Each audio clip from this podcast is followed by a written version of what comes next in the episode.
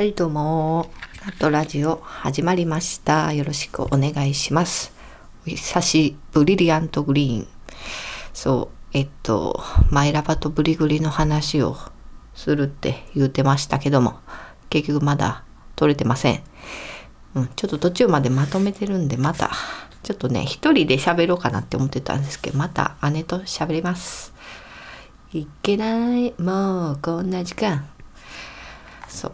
まあ今のワンフレーズでちょっとね、この曲が何か当てれた人すごいんですけど、今のはまあ一家のワンフレーズです。まあ一家言っとけ、まあ一家ですね。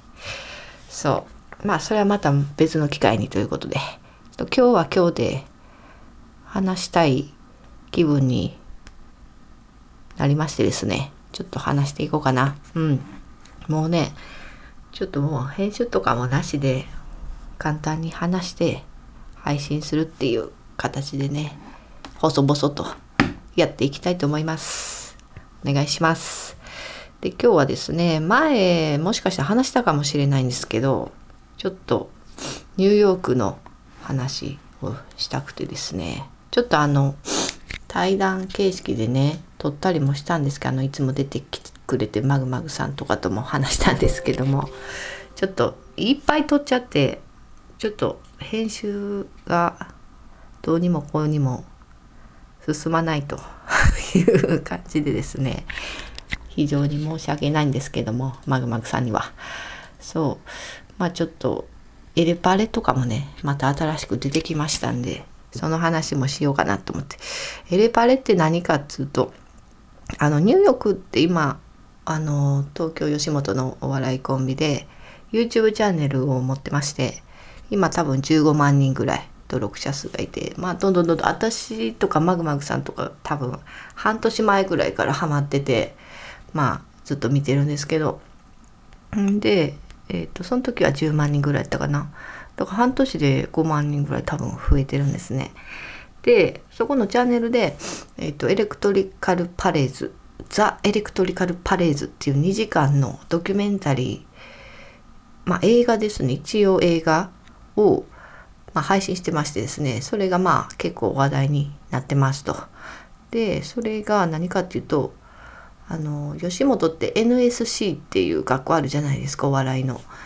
その NSC 時代ニューヨークじゃなくてニューヨークの2期下かな2期下の子たちの、えっと、NSC 時代にまあそこそこ面白い子たちで集まって作ってたグループの名前がエレパレエレクトリカルパレーズっていうね名前をつけてちょっと活動してたんですよ。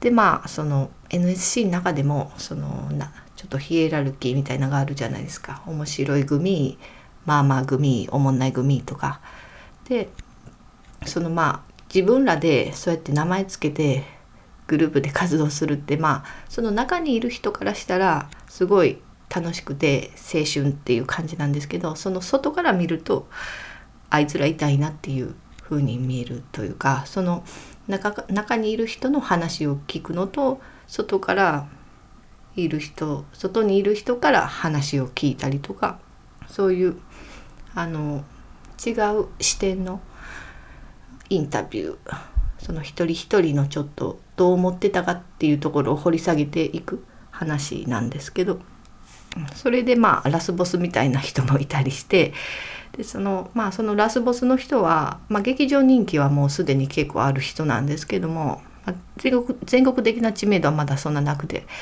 でそのラスボスがエレパレだったのかそうじゃなかったのかっていう謎があったりとかですね。ちょっとそういうミステリー要素もあったりしてすごい面白くて。まあその芸人界隈でもめちゃくちゃ話題になってるしそのお笑い好きの人たちの中でもすごい話題になってる作品なんですけども、うん、まあ私のえっ、ー、とナットラジオのアカウントでも多分リツイートしたんでまあ興味あったら見てみてください。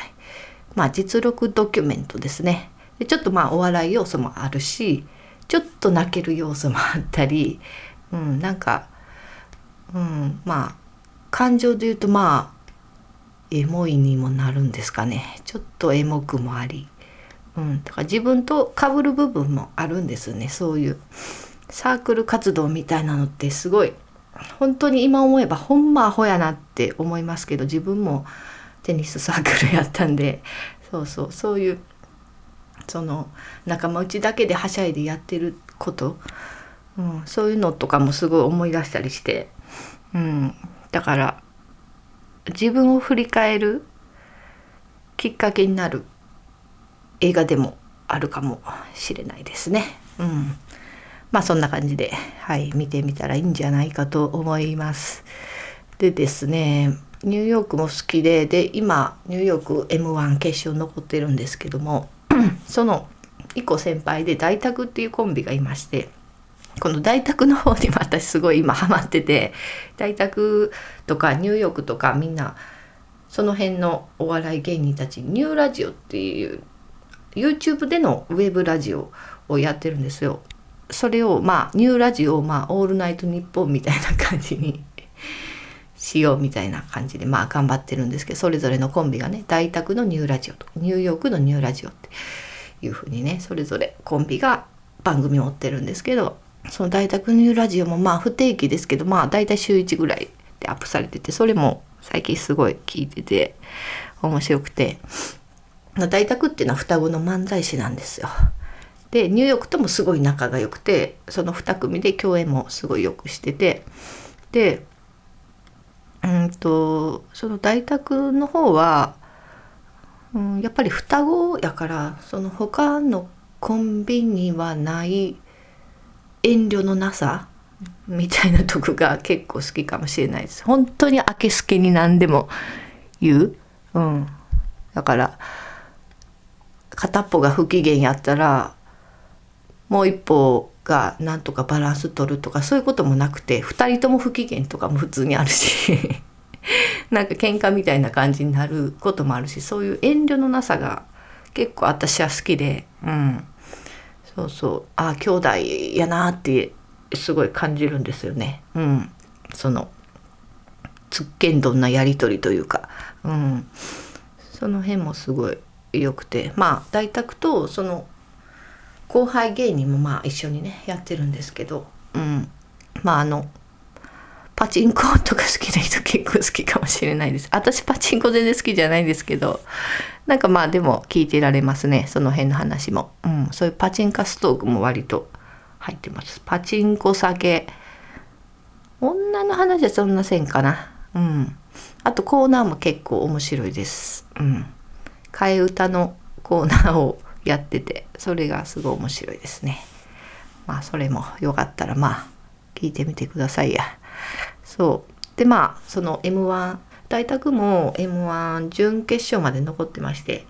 でまあニューヨークと大宅とその2組一緒に行けたらいいねみたいなことも言ってたんですけどニューヨークだけが決勝に行って大宅は落ちちゃったっていう状態なんですね。大宅の方が先輩なんですけど先輩で漫才をメインでやっていたコンビ。なんですけども大宅の方が落ちちゃったっていう今そういう状況なんですよね。そう。だからまあちょっとそういうとこも含めて m 1見るのすごい楽しみにしてます今。もうすぐなんでね。はい。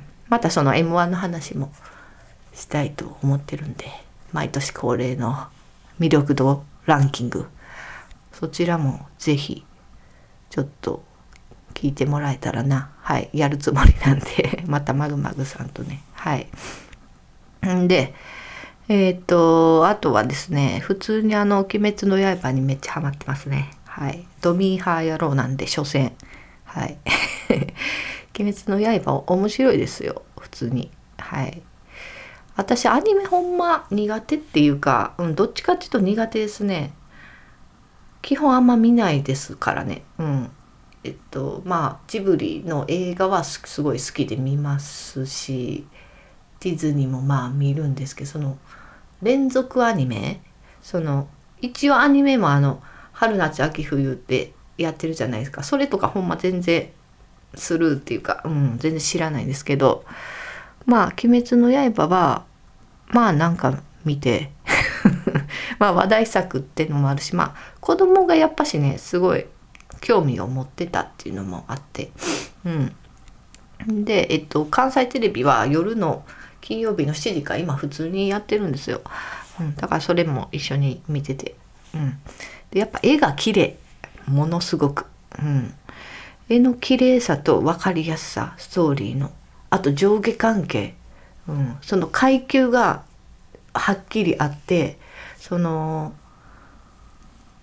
産屋敷加賀屋様っていうそのあの 鬼殺隊っていうあの主役の男の子とかが所属してる部隊の一番トップがいてその下に柱っていう実力者たちがいてその下に一般のその鬼殺隊っていうあの鬼を倒す子たちがいるっていうその上下関係みたいなのも結構好きかもしれないですね。うん、この人はすごい強い人でみたいなその分かりやすさでキャラがすごい立っているからその柱っていう9人、まあ、もう死ぬほど聞いてますよね知ってますねいいかこの話は。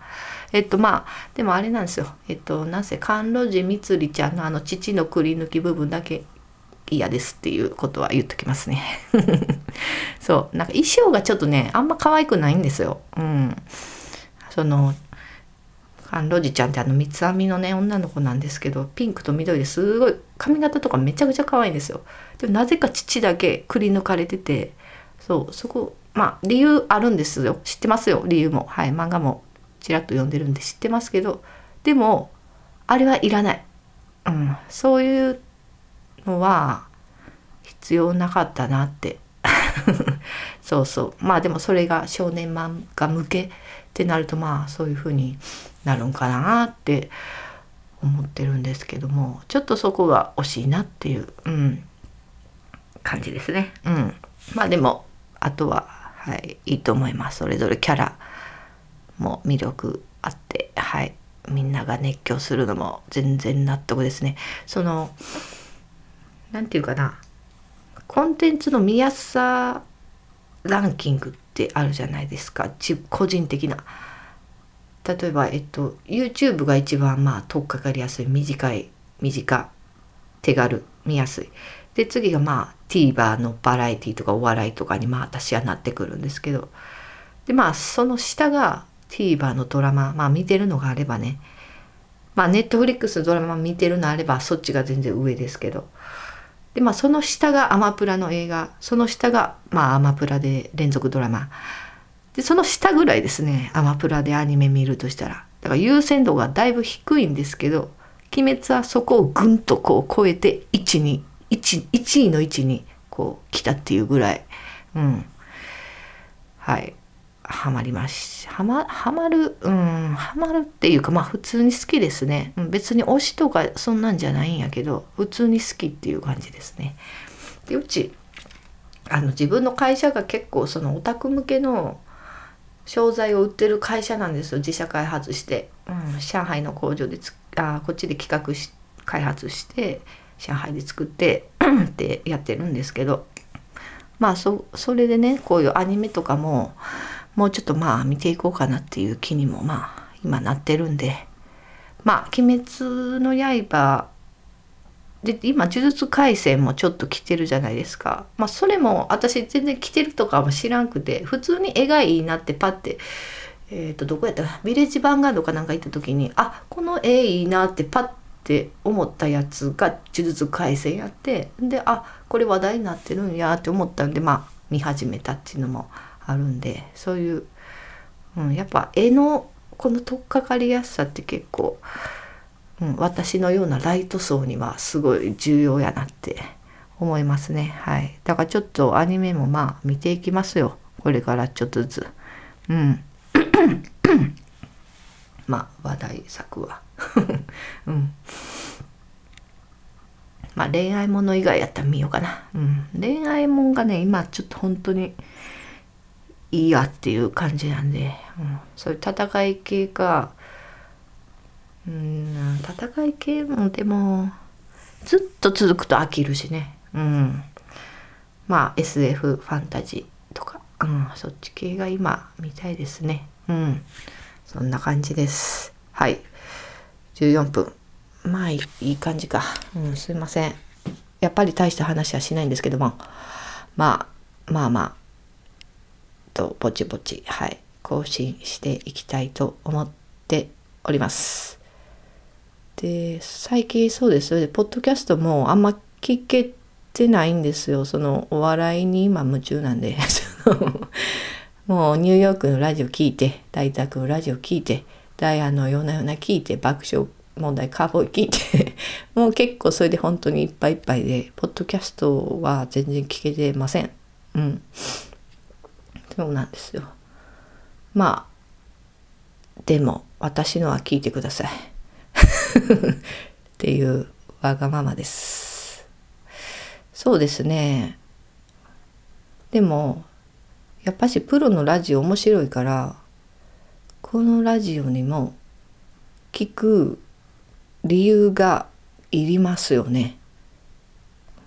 そうですね。このラジオでしかない何かみたいなのがないとまあきついですよね聞くの。うん。それちょっと考えていこうかな。このラジオでしか聞けない何か。うん。普通にその謎ルールを無視したらちょっと考えてたのはあのあの自分が話してる内容話の内容とリンクする曲を合間に入れていこうかなっていうのはちょっと思ってたんですけどね。その例えばまあさっきの「まあいっか」じゃないですけどうん。ああなんとかまあまあなんとかなんとかでまあいっかって思ったんですよね。って言ったらその「まあいっか」の歌挟むかなみたいな。いらんか。いらんか。そうはねちょっともうちょっとなんか面白くなりそうななんか考えますわ。はい。てな感じではい。聞いていただいてありがとうございました。また年末ぐらいにできたらいいかなと思ってます。はい。では。あてかあれですね。ちょっと一方的すぎますわな。コミュニケーションが。うん。皆さん元気ですか？元気ですか？私ツイッターもその納豆ラジオの方のアカウントあんま見てないんで。えっとねでもプロフィールの方にサブアカのあれ貼ってるんでもし興味私のつぶやき割と好きだったよって人いたらサブアカの方をフォローしてください。でもえっとリストはやめてください。あの影でこっそり見られるの気持ち悪いんでマジでやめてください。リストに入れるのは。私も誰のことも今見てないんで、うん、勝手に見る感じのやつだけやめてください。はい。以上です。ではさよなら。